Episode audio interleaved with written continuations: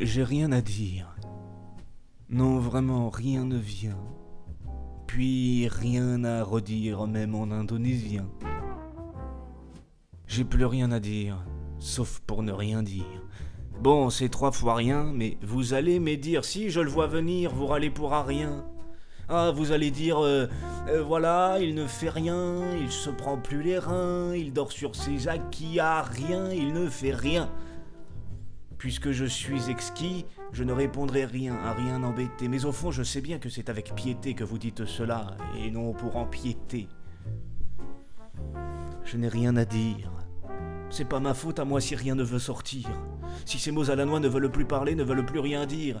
J'aurais voulu, bien sûr, écrire avec satire un texte aux mots piquants, jouant avec les phrases, se répondant, parfois criant avec emphase sur un fond musical, par exemple du jazz.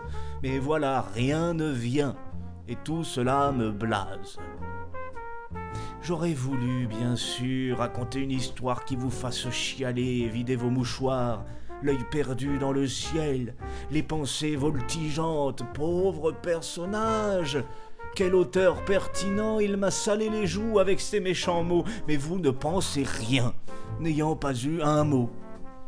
J'aurais voulu, bien sûr, dépeindre notre monde, à quel point il m'ennuie et il devient immonde, vous traiter de grands noms, vous insulter sans honte, parler de ces écrans, des réseaux qui comptent de l'ère de l'ego et de ce pouce en l'air, des images faussées de ce grand désert remplaçant le réel, mais pas aujourd'hui, parce que rien ne vient durant cette nuit. Pas un mot ne s'enfuit, pas un mot ne se couche, pas un mot ne s'étend, pas un mot ne vous mouche. J'ai rien à ajouter. J'ai plus rien à vous dire. Il n'y a rien à voir, plus rien à contredire, puisque je n'écris rien. Cela ne rime à rien. Alors partez. Partez et ne dites rien.